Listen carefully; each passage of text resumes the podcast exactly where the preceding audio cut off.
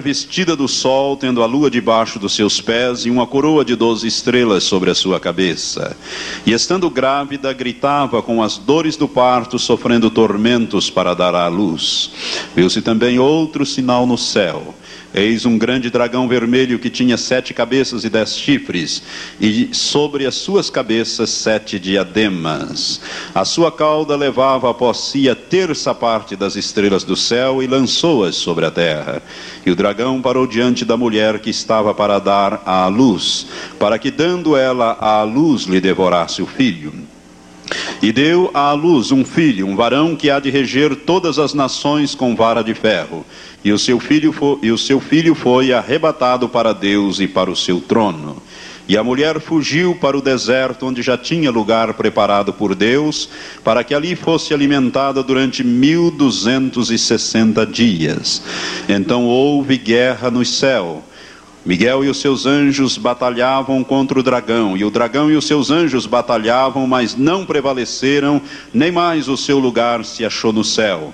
E foi precipitado o grande dragão, a antiga serpente que se chama o Diabo e Satanás, que engana todo mundo foi precipitado na terra e os seus anjos foram precipitados com ele.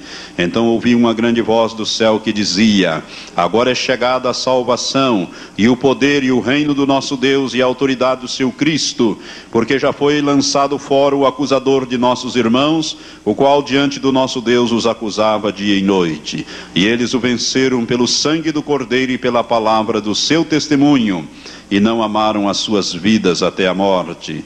Pelo que alegrai-vos, ó céus, e vós que neles habitais. Mas ai da terra e do mar, porque o diabo desceu a vós com grande ira, sabendo que pouco tempo lhe resta. Quando o dragão se viu precipitado na terra, perseguiu a mulher que dera à luz o filho varão. E foram dadas à mulher as duas asas da grande águia para que voasse para o deserto ao seu lugar, onde é sustentada por um tempo e tempos e metade de um tempo, fora da vista da serpente. E a serpente lançou da sua boca atrás da mulher água como um rio, para fazer com que ela fosse arrebatada pela corrente. A terra, porém, acudiu a mulher, e a terra abriu a boca, e tragou o rio que o dragão lançara da sua boca. E o dragão irou-se contra a mulher e foi fazer guerra aos demais filhos dela, os que guardam os mandamentos de Deus e mantêm o testemunho de Jesus. E o dragão parou sobre a areia do mar. Que Deus abençoe este texto ao teu coração e te dê a revelação profética dessa escritura. Vamos orar. Pai, graças te damos porque nós não andamos em trevas, mas andamos na luz da tua palavra. A tua palavra é lâmpada para os nossos pés, é luz para o nosso caminho. Ela nos revela aquilo que está oculto, porque tu tens determinado que assim o seja. Graças te damos, Senhor, por esta escritura profética que fala-nos a respeito do grande acontecimento, o maior de todos que os homens haverão de presenciar ou de saber, Senhor, que é o arrebatamento da tua igreja. Maranata, vem, Senhor Jesus. Ansiamos por este momento em que haveremos de estar para sempre com o Senhor. Instrui o teu povo, Senhor, e prepara a tua igreja de uma maneira gloriosa, Pai. Prepara os que ouvirão também por essas fitas. Pai, nós os colocamos diante de Ti, ó Deus, para que Tu estejas a limpá-los, a prepará-los para aquele glorioso dia da volta de Jesus para levar os seus. E agora, Senhor, nós abençoamos os ouvidos e pedimos-te, ó Deus, abre os ouvidos e os olhos espirituais do Teu povo para compreender a revelação profética. Dá-nos a graça e a unção para esta hora, Senhor, não só a mim que ministro, mas a todos os que ouvirão. Em um nome de Jesus nós te pedimos e agradecemos. Amém, Senhor. Amém. Sentai-vos, amados. Graças a Deus. Irmãos, nós estamos falando sobre o arrebatamento da igreja e já ministramos domingo passado o início deste estudo. O capítulo 12 trata do arrebatamento da igreja do ângulo visto do céu, ou seja, dos acontecimentos gloriosos quando Jesus vier buscar a igreja, mas que estão nos céus, no cosmo, no universo. de cima para baixo. Nós já vimos do ângulo da terra de baixo para cima, e estamos vendo no ângulo do céu para a terra, de cima para baixo. E já vimos domingo passado que aqui existem três símbolos: o dragão, que é o símbolo de Satanás, que nos é revelado isto no próprio texto profético que lemos. O versículo 9 nos diz que foi precipitado na terra, o grande dragão foi precipitado, né? a antiga serpente que se chama o diabo e Satanás, que engana todo mundo. Então a própria revelação profética nos diz o símbolo do dragão que é Satanás, que aqui é representado com sete cabeças e dez chifres.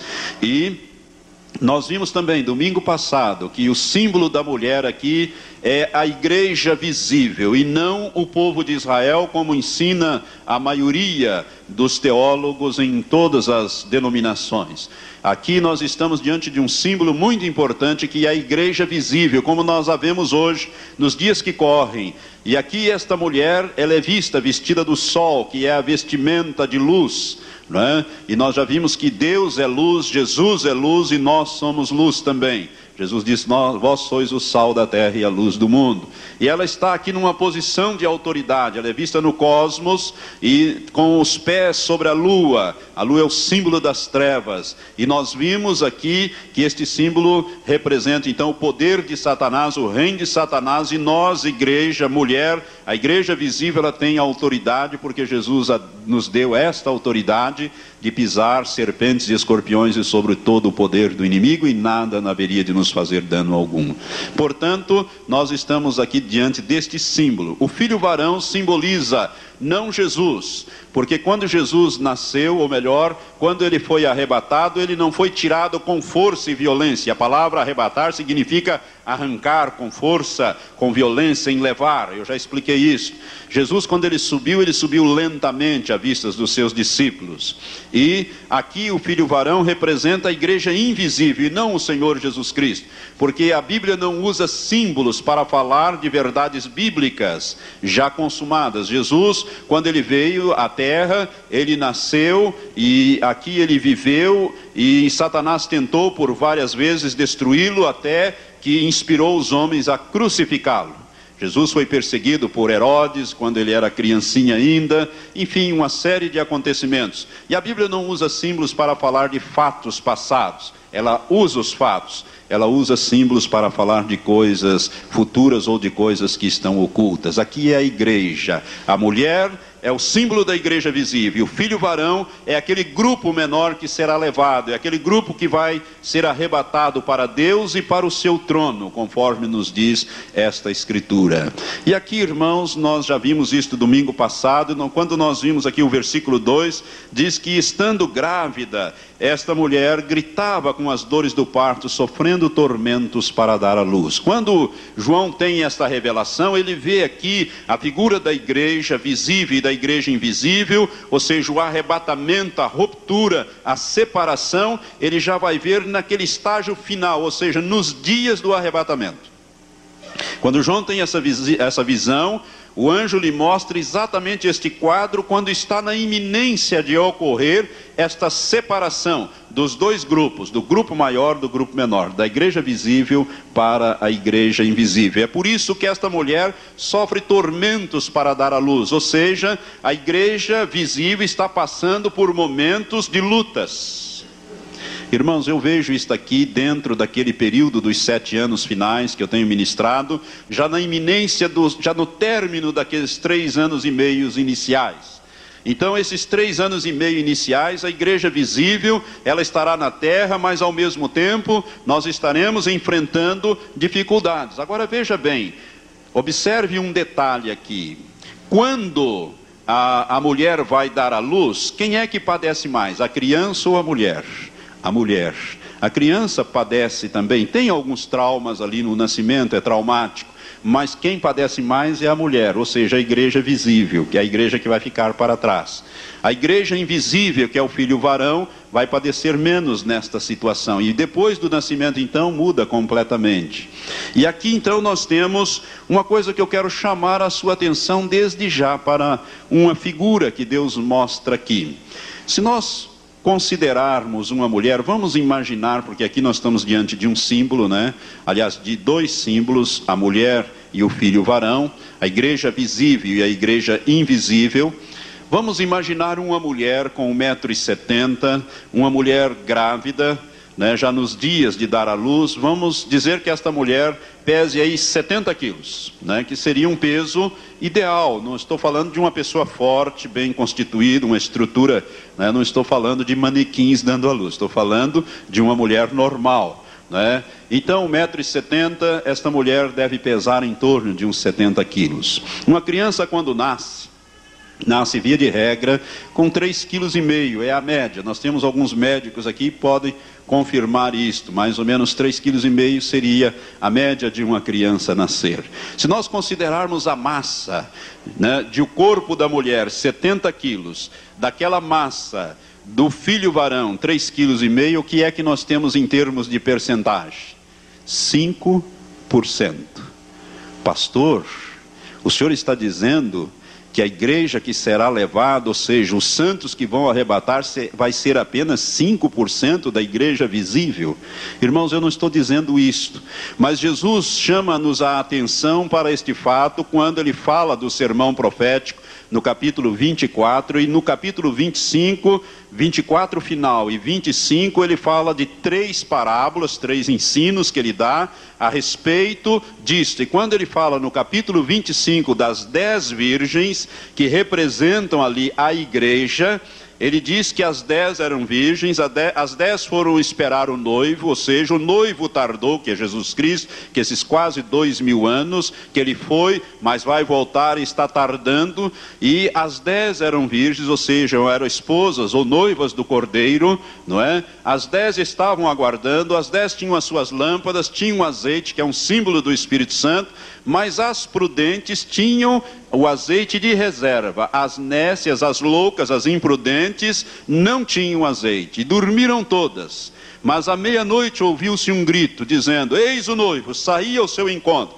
Ou seja, quando as coisas começarem assim a definir, as coisas vão agitar, mas tem muita gente que vai querer se preparar em curtíssimo prazo, e a coisa não é assim. Eu quero dizer para você que essa preparação é santificação, sem a qual ninguém verá o Senhor. Este é o caminho. Eu falei hoje de manhã, vou continuar domingo pela manhã sobre uma palavra muito especial para a igreja. Se você quer aprender coisas, venha pela manhã às nove horas da manhã domingo e não deixe de não falte nos domingos. Mas este é o caminho, o caminho da santificação, a igreja que será levada, irmãos. A Bíblia diz com todas as letras em Efésios capítulo 5, versículo 26 e 27, que Jesus está lavando a igreja pela palavra, com a água da palavra, a fim de apresentá-la a si mesmo, igreja gloriosa, sem mácula nem ruga, nem coisas semelhantes a mácula e ruga, mas uma igreja santa e irrepreensível. É esta igreja santa e irrepreensível que será levada, a igreja santa santificação. E santificação não é algo que você adquire instantâneo, é um processo, é um processo de limpeza, é um processo de despojamento, de abandono das coisas que nos atrapalham a viver uma vida que agrada a Deus. A igreja da santificação, a igreja santa e irrepreensível, essa igreja será levada. As dez virgens estavam lá o que, que aconteceu? As que estavam preparadas, diz o versículo 10 do capítulo 25 de Mateus. A Bíblia diz: e as que estavam preparadas entraram com ele nas bodas, as outras ficaram. Não há condenação para as outras, elas não foram lançadas fora, nem nas trevas exteriores. A Bíblia não fala, Jesus não fala nada do destino dela, delas, mas elas ficaram para trás, vão passar pela grande tribulação. E alguém pode dizer: ah, pastor, mas ali, graças a Deus, Jesus fala de 50%. Jesus não está falando em percentual, irmãos, nem esta figura deve ser usada para percentual. Mas o que a Bíblia está dizendo aqui é que o grupo que vai subir é bem menor do que o grupo que vai ficar. É isto que você precisa compreender. Não é uma questão de percentual E você é uma pessoa privilegiada, você que me ouve por essas fitas, por ser alertado a respeito dessas grandes verdades bíblicas que nós estamos ministrando. Quando ministra essa palavra fora, as pessoas são impactadas. Por quê? Porque elas desconheciam isso. Não se prega isso, não se fala nisso, não se diz essas coisas por aí. E o resultado é que as pessoas não levam a vida cristã a sério, a palavra de Deus a sério, e vão ser deixados para trás. Depois vão cobrar dos pastores que vão ficar também. Na visão de Olaf Rod, na última trombeta, há um quadro que Deus mostra ao Olaf Rod ali naquela visão, que eu vou me referir mais à frente, inclusive, e alguns pastores que ficaram e alguns membros levantando-se, irado dentro da igreja depois do arrebatamento e dizendo: O Senhor não nos disse que tínhamos que levar uma vida santa e irrepreensível para sermos arrebatados, e se eu estou aqui é culpa sua. E aquele pastor dizendo: Eu fiz o meu trabalho e fiz muito bem. Ou seja, deixei vocês para trás, falhei com vocês e também falhei comigo mesmo e ficamos todos para trás. Irmãos, isso é uma coisa tremenda. Por isso você é um privilegiado. Preste atenção, aqui esta mulher aqui é um símbolo, o símbolo da igreja que vai ser deixado para trás. E a igreja que será levada é um grupo bem menor que sai do grupo maior o grupo que está realmente preparado para aquele dia que Jesus haverá de vir buscar a sua igreja. E você pode estar. Esta palavra que estamos ministrando é para que você se prepare. Eu não quero que ninguém que aqui está que tem frequentado essa igreja, que nasceu de novo, seja deixado para trás. Deus está trazendo pessoas dos mais variados lugares. Hoje nós recebemos pela manhã 15 pessoas que vieram de outros lugares. Deus está trazendo as pessoas porque são ovelhas dele. Ele quer preparar estas pessoas para o arrebatamento e eu quero que você participe também deste arrebatamento. O percentual indicado aqui simbolicamente é muito pequeno. O grupo menor que sai do grupo maior. O filho varão, aqui um, uma massa de 3, é, de 5% considerado a massa, vamos dizer assim, do corpo de uma mulher. Isto nos diz alguma coisa que devemos ponderar. Capítulo 12, então. Diz aqui que esta mulher é vista nos seus momentos de dar à luz, portanto, já no final daqueles três anos e meio iniciais que eu tenho ensinado aos irmãos, que o arrebatamento vai ocorrer conforme eh, nós temos entendimento da palavra de Deus e a grande tribulação começa então nos primeiros, nos últimos três anos e meio e o arrebatamento deve ser no meio deste período e não no início, como alguns ensinam. O versículo 3 diz assim: Viu-se também outro sinal no céu um grande dragão vermelho que tinha sete cabeças e dez chifres, e sobre as suas cabeças sete diademas, que são coroas. A sua cauda levava após si a terça parte das estrelas do céu e lançou-as sobre a terra. Eu tenho que fazer aqui um parênteses para te explicar a respeito eh, deste dragão, Satanás. Satanás, irmãos, ele é uma figura muito mencionada na Bíblia. A palavra Satanás significa adversário. Diabo significa caluniador, difamador. E ele era originalmente Lúcifer, ser de luz, ou portador de luz, o brilhante. Este é o seu nome é, o seu nome que Deus lhe deu quando o criou. Eu quero fazer aqui algumas observações a respeito de Satanás. Primeiramente, ele é visto aqui nas suas consumações, ou seja, ele é um dragão, um dragão e dragão é símbolo de Satanás, o versículo 9 não deixa dúvida, ele é o diabo, Satanás, que engana todas as nações, etc., conforme o versículo 9 nos diz, a antiga serpente, né? o diabo, Satanás, que engana todo mundo. Então o dragão é este símbolo. E aqui nós vemos que ele tem sete cabeças e dez chifres. Nós estamos vendo aqui as consumações do governo de Satanás na terra. Essas sete cabeças eu quero que você abra comigo, capítulo 17, nos fala dessas sete cabeças. Quando eh, o anjo vai mostrar ali um anjo que tinha, um dos anjos que tinha sete últimas taças, né, as taças ira, da ira de Deus, ele mostra a João uma prostituta, aqui um símbolo de uma mulher que é uma igreja, que está montada sobre a besta, né, que esta besta, ela tinha, ela, o versículo 3 na parte final diz que ela, tinha, ela tem tinha sete cabeças e dez chifres. E quando o anjo vai explicar a respeito destas cabeças e chifres, ele diz no versículo 5, ou melhor, 9: Aqui está a mente que tem sabedoria. As sete cabeças são sete montes sobre os quais a mulher está assentada. Quando ele vai dar essa explicação das cabeças em relação à mulher, ele diz, mulher aqui no caso uma igreja, ele fala de uma igreja que está, está localizada numa cidade edificada sobre sete montes. E nós sabemos que Roma é esta cidade, porque originalmente Roma foi edificada sobre os, os montes chamados Apeninos. Quem estuda história se lembra que tínhamos até que decorar esses montes apeninos, né? Que é o Monte Aventino, Palatino, Célio, Esquilino, Vidimal, Querinal e Capitólio. A antiga Roma foi edificada sobre sete colinas, as sete colinas de Roma. Por isso, nós estamos aqui diante é, desta, desta, figura. Mas o anjo continua dizendo é, no versículo 10: são também sete reis, e nesse caso, reinos, reis ou reinos, e o anjo diz a João: cinco já caíram um existe e o outro ainda não é vindo, e quando vier deve durar pouco tempo. Essas sete cabeças, portanto, simbolizam sete reinos, ou sete governos que tiveram domínio sobre a terra nos dias desses governos ou desses reinos. Cinco já caíram. Nos dias de João, cinco desses impérios já não existiram mais. Eu não sei se já falei, mas vou repetir. O Império Assírio já não existia mais.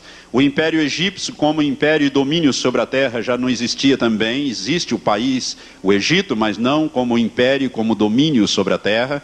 Então a Síria, o Egito, a Babilônia, o Império Medo-Persa e o quinto Império Grego. Esses já não existiram mais, existiam mais nos dias de João.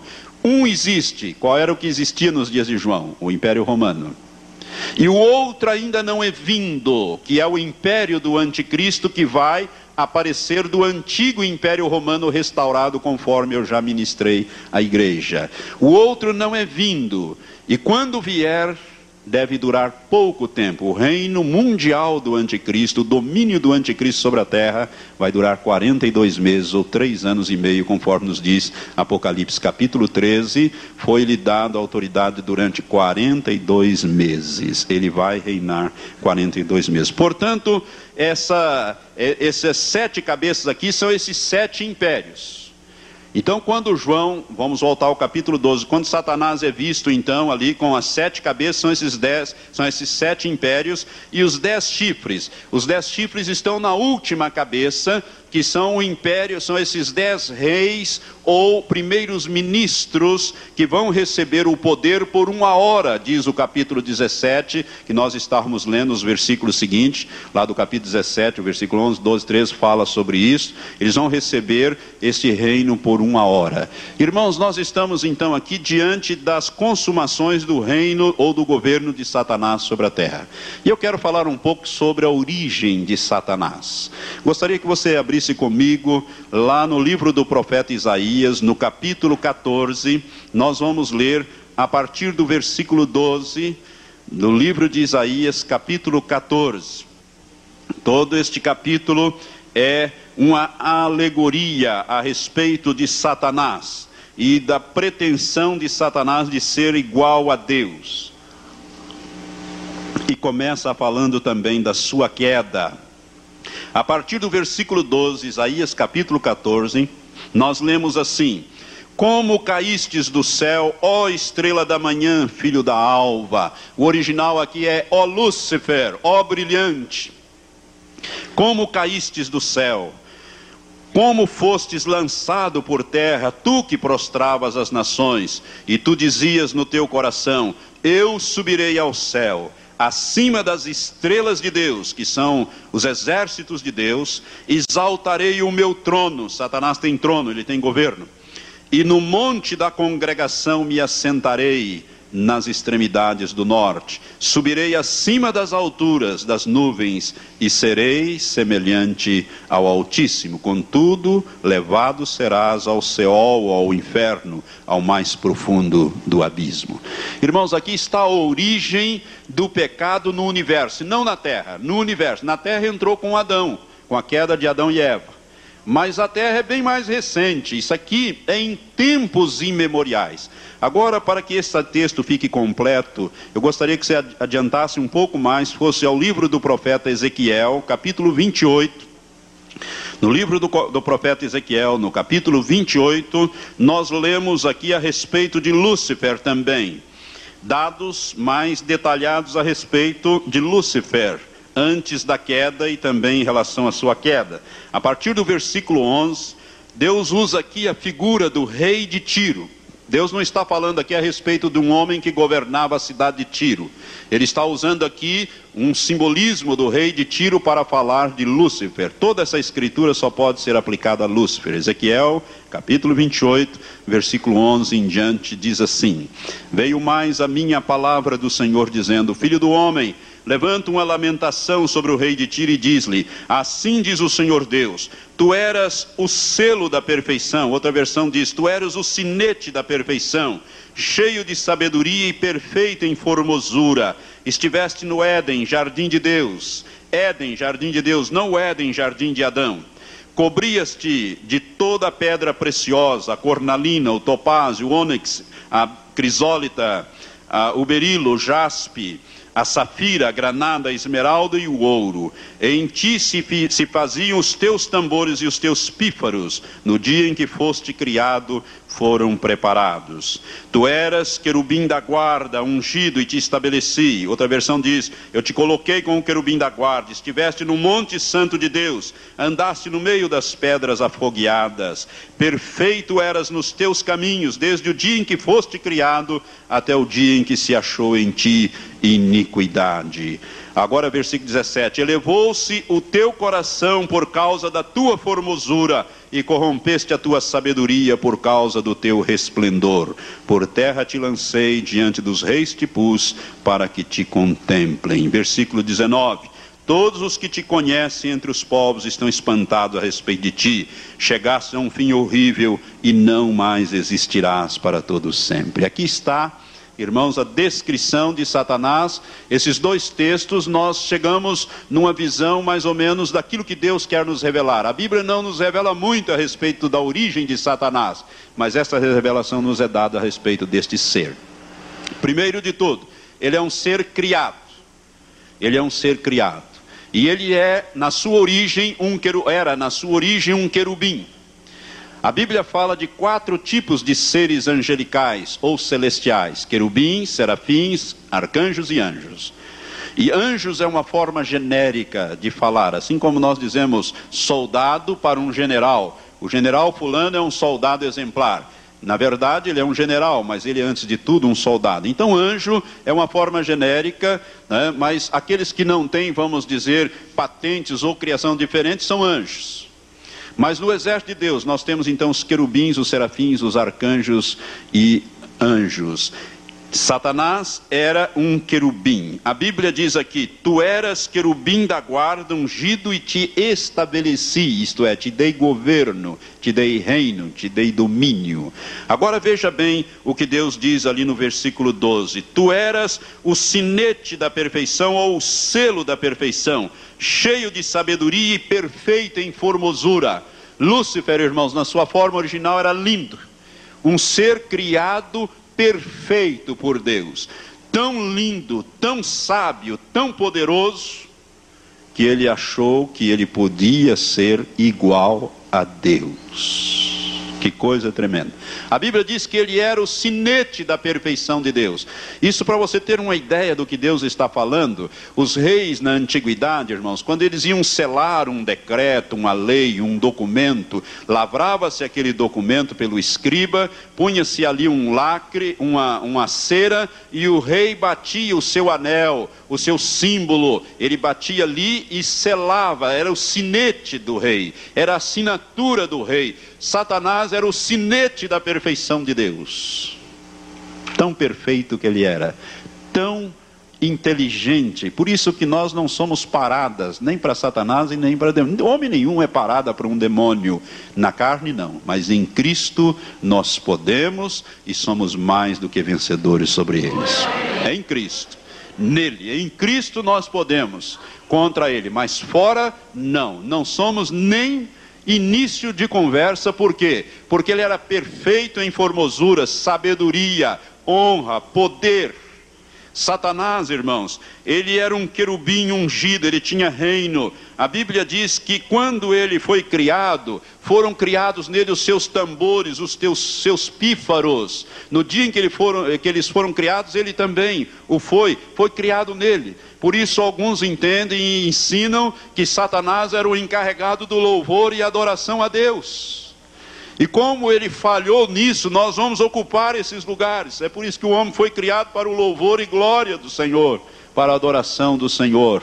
Satanás odeia o homem, porque o homem está numa posição, inclusive mais elevada do que ele na posição original que Deus o deu. E nós vamos ocupar esses lugares numa posição ainda mais elevada do que eles, porque seremos corpo de Cristo, coisa que Deus nunca deu. O homem foi criado como coroa da criação de Deus, bem depois desta queda e dessa situação toda que houve lá. Houve então esta situação. Então, ele era perfeito em todos os seus caminhos, desde o dia em que fosse criado até que se achou iniquidade em ti. Irmãos, preste atenção nisto. Satanás, ele era tão lindo, tão perfeito, tão sábio, que ele arrastou com ele nesta revolta um terço dos exércitos celestiais. É isso que diz Apocalipse 12, que ele levou após si um terço das estrelas, né? Dos céus, ou estrelas de Deus ali, que são os anjos, arcanjos, querubins e serafins. Eles confiaram, acharam que Satanás realmente era tão poderoso que podia ser semelhante ao Altíssimo. Porque se você prestou atenção na leitura de Isaías, ele diz: Eu subirei e acima das estrelas de Deus, que são os anjos, os governos, as, ah, os anjos, arcanjos, querubins, serafins, as estrelas de Deus, estabelecerei o meu trono e serei semelhante ao Altíssimo. Ele não disse que ia ser superior, porque ele sabe que nada pode ser superior a Deus, não existe nada, mas ele quis ser igual. Ele disse: Eu vou ser semelhante. Eu vou ser adorado como Deus. Eu quero ser adorado. Eu sou tão rico, tão poderoso, tão sábio, tão isso, tão aquilo que eu vou. E ele arrastou um terço dos, dos anjos. Você sabe o que significa isso? Aqui está a diferença entre Satanás e os homens, entre os demônios caídos, os anjos caídos e os homens. Satanás e os demônios conheciam a Deus face a face viam a Deus todo momento, conheciam o amor de Deus, a graça de Deus, o poder de Deus, e mesmo assim se voltaram contra Deus. Por isso não há esperança, não há salvação para eles. Satanás já está condenado. A Bíblia diz, Jesus diz, que o príncipe deste mundo já está julgado, julgado e condenado. Falta apenas executar a sentença. E Jesus virá com a igreja na batalha do Armagedon, tomar posse da terra e executar a sentença, quando Satanás será preso e lançado no abismo com todos os demônios juntamente com ele. Esta é a execução da sentença. Quando Satanás diz: Eu subirei no extremo norte, ele começou a descer, a cair.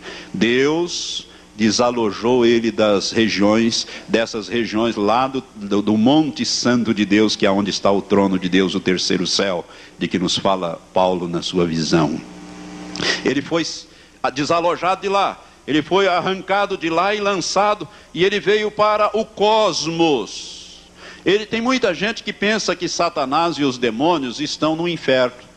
Né? Você já viu essas figuras né, do diabo e tal, vermelho ou preto, com aqueles chifres, rabo, um tridente na mão, os demônios, caldeirões no inferno, as, as almas lá dentro, sendo cozidas lá naquele fogaréu e querendo sair, os demônios, etc., cutucando e mandando para dentro aqueles seres. Eu quero dizer que isso não é uma figura da Idade Média, isso é uma coisa totalmente errada. A Bíblia diz em Efésios capítulo 6 que nós não temos, preste atenção nisso, não deixe nada te distrair. Nós não temos que lutar contra carne e sangue, nós temos que lutar é contra os principados, potestades, dominações, poderes, aonde? Nos lugares celestiais. Quando Satanás foi desalojado do Monte Santo, ele veio e parou nos lugares celestiais, ou seja, no cosmos. Entre a terra e os céus de Deus, entre a terra e o terceiro céu. É lá que ele está. É por isso que no capítulo 10 do livro do profeta Daniel, Daniel jejua durante 21 dias e no início do jejum de Daniel, Deus manda a revelação profética a respeito das coisas que devem acontecer no final dos tempos.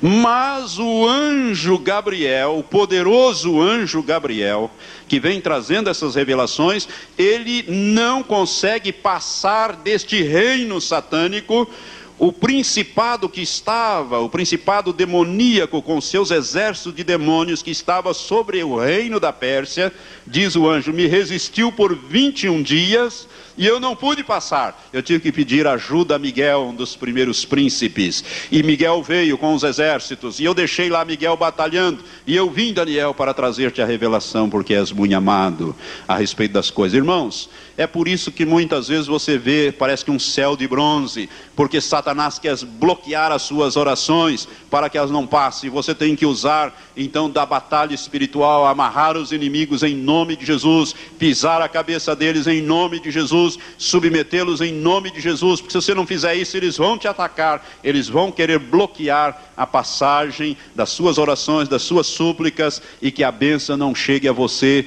porque eles têm esse domínio desta região. Eles não estão no inferno. Essa figura de que Satanás está no inferno, esse negócio que Satanás faz reunião do inferno, isso não tem base bíblica. Ao contrário, o último lugar onde um demônio quer ir é para o inferno, porque lá é o fim dele. pastor Laércio pregou na quinta-feira, se não me engano, a respeito do Gadareno daquele homem cheio de demônios, que tinha uma legião de demônios. E quando Jesus chegou, ele veio até Jesus, e os demônios, tomando a boca daquele homem, disseram: Que temos nós contigo, Jesus, filho do Deus Altíssimo? Conjuro-te diante de Deus que não nos mande para o abismo, isto é, para os, esses lugares. Os demônios não querem ir para lá, ou seja, com juramento diante de Deus, eu te peço que não nos mande para lá mas permita-nos que entremos nesses porcos. Queremos ficar aqui, não nos mande para fora desta província, porque Jesus podia mandá-los ir para o abismo, porque eles haviam profanado aquele corpo, entrando naquele homem e possuindo e destruindo ou tentando destruir aquele homem. Jesus permitiu que eles entrassem nos porcos, entraram nos porcos, os porcos se precipitaram nos despenhadeiros e morreram afogados com aqueles demônios. Né? Ah, o texto nos diz isso. Demônio nenhum quer estar no abismo, porque é para lá que ele vai. Deus, ele disse: Eu subirei, Deus expulsou eles de lá. Estão nessa região celeste, que a Bíblia chama de região celeste, que é o cosmos. Para lá, de lá eles vão ser desalojados e vão vir para a terra, quando a igreja subir. Eles vão vir para cá, e daqui eles, quando Jesus voltar em poder e grande glória, ele será amarrado juntamente com os demônios e lançado no abismo.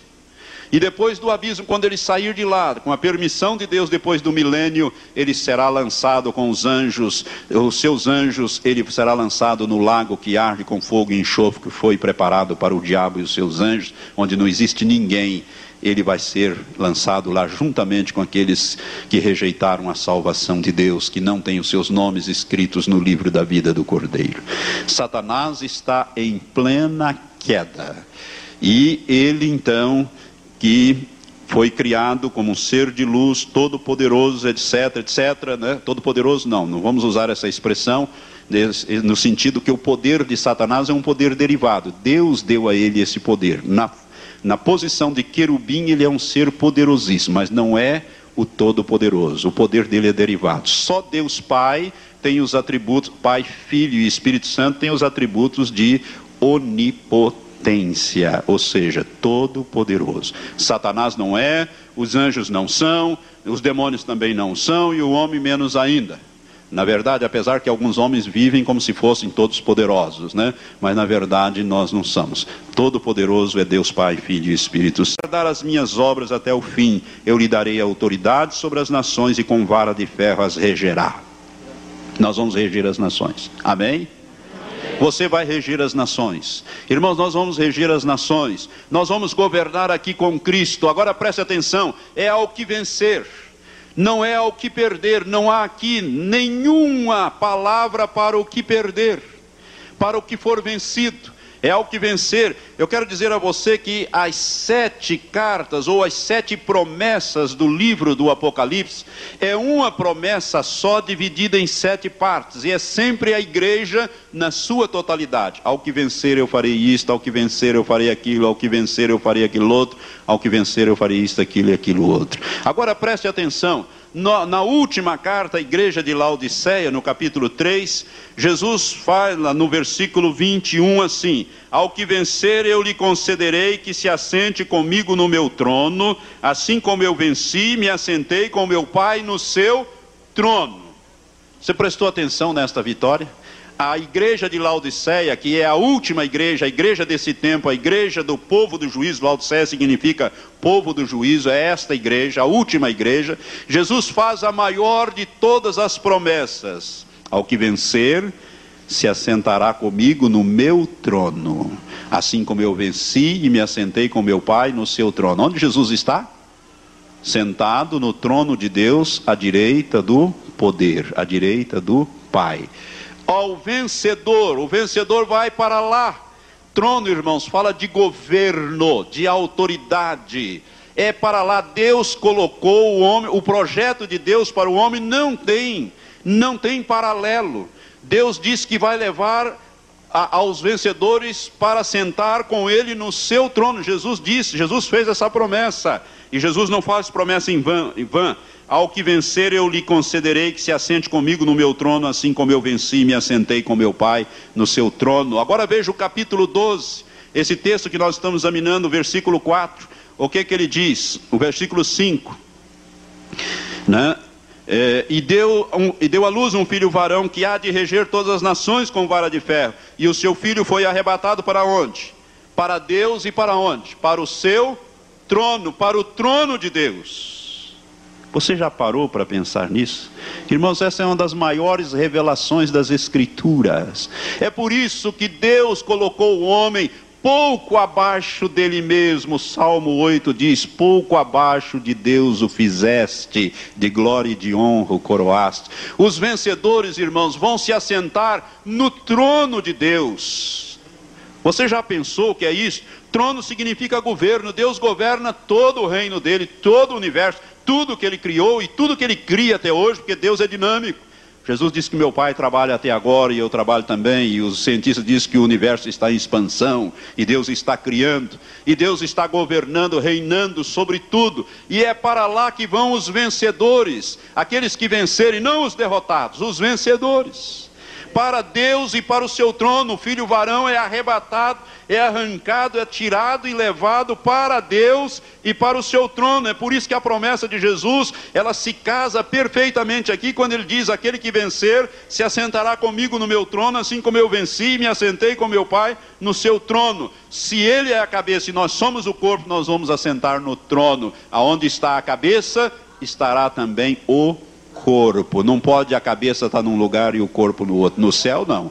No céu, não. Onde estiver a cabeça, está o corpo. E a Bíblia é muito clara em dizer que nós somos o corpo do qual ele é a cabeça. Efésios capítulo 1 e capítulo 2 nos fala dessas coisas. Irmãos, isso é uma coisa gloriosa, coisa tremenda a revelação profética aqui. Mas é só para aquele que vencer, para aquele que vencer, para aquele que vencer, para aquele que vencer. Não tem promessa aqui para quem perder. Quem perder, fica aqui.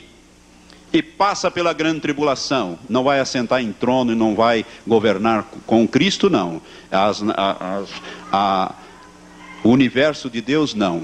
Este não vai para lá, porque não há promessa. Você acha que Deus vai colocar derrotados no trono dele? No corpo do filho dele? Não. Não. Preste atenção, estou te trazendo uma das maiores revelações das Escrituras. Não existe coisa mais sublime do que o projeto de Deus para o ser humano, mas para o vencedor, para aquele que vencer. E nós somos chamados. Muitos são chamados, disse Jesus, poucos os escolhidos.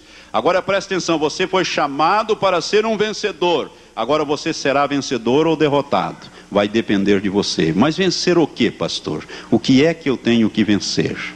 Eu vou ter que parar aqui e vou deixar para dizer no próximo domingo em que o que é que você tem que vencer.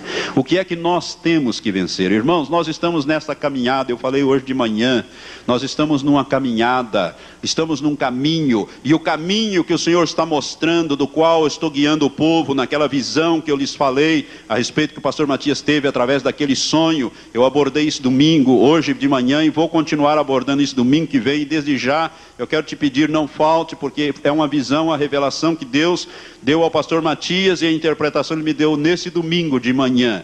Nós estamos neste caminho, e o caminho que nós estamos é o caminho da santificação, sem o qual ninguém verá o Senhor, a caminho da santidade. O que vencer se assentará comigo no meu trono. Aonde é que Jesus está assentado?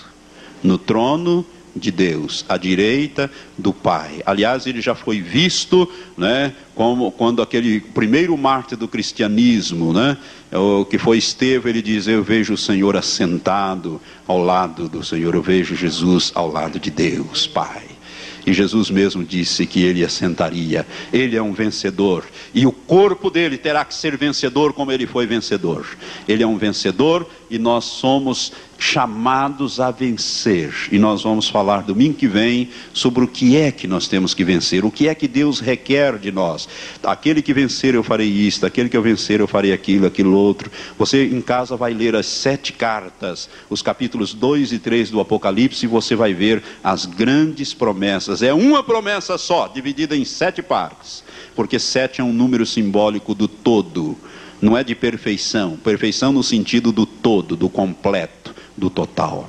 E Deus tem esse altíssimo projeto. A igreja, o filho varão, foi arrebatado para Deus e para o trono de Deus. Se a tua versão não diz isto, pode corrigi-la, porque os melhores textos no hebraico e no grego dizem exatamente, no, no grego aí no caso, diz exatamente isto: que o filho varão foi arrebatado para Deus e para o seu trono. É lá que nós vamos parar. E é de lá que nós vamos governar todo o universo de Deus. Irmãos, essa coisa gloriosa que é esse universo, que os cientistas não sabem direito, ou mal nem conhece direito o nosso sistema solar, que é um pequenino sistema dentro de uma galáxia também não lá muito grande, que é, é a Via Láctea. Existem bilhões de galáxias, ou melhor, milhões de galáxias e bilhões de sistemas solares. Você acha que Deus criou isso tudo aí porque ele não tinha o que fazer? Na eternidade? Não, Deus nunca faz nada sem um propósito. Tudo isso Deus fez e Ele tem um propósito nisso e nós vamos governar essas coisas. Do trono, do trono. Porque quem está no trono está reinando. Por isto, Jesus, a Bíblia diz que ele comprou homens de todas as tribos, línguas, povos e nações e os fez o quê? Reis e sacerdotes. O que é que faz um rei? Reina reina. E nós vamos reinar com Cristo, porque fazemos uma unidade com Ele, do qual Ele é a cabeça e nós somos o corpo. Misticamente, nós somos o corpo de Cristo e haveremos de reinar com Ele. Amém? Oh, glórias. Irmãos, quando eu estudo esse texto, quando eu ministro isso aqui, eu sinto assim, me dá vontade de fazer aquilo que o pastor Laércio de vez em quando faz, né? Pular e gritar e saltar, por quê? Porque realmente nós estamos chegando. É, é este o, o, objetivo maior de Deus, ele revelou isto aqui. Esta é a escritura profética, este é o propósito de Deus para conosco. E você é um privilegiado do Senhor, porque você foi chamado para o reino dele, para ser um vencedor. A Bíblia diz que nós somos mais do que vencedores por aquele que nos amou. Portanto, você deve ser um vencedor, você foi chamado para vencer, você tem condições de vencer, e eu vou dizer domingo, domingo que vem, com a graça de Deus, em que áreas, em que áreas você deve vencer, como é que você vai se tornar um vencedor, e é possível ser vencedor. Deus nunca exigiria de nós algo que fosse impossível de nós realizarmos. Amém? Fica em pé e ore a Deus e agradeça a Deus. Senhor, eu não sabia dessas coisas maravilhosas, afinal, eu estou indo para o trono de Deus. Aleluias. Levante as suas mãos para os céus, louve a Deus nesse instante, agradeça a Deus a revelação que o Senhor está te dando no capítulo 12 do livro do Apocalipse. Estas coisas provêm do Espírito de Deus. O Espírito de Deus está te testificando. Graças te dou, Senhor, aleluias. Te exaltamos, ó Deus Altíssimo, pelo teu plano maravilhoso para com a tua igreja para com o corpo de Jesus, aleluias.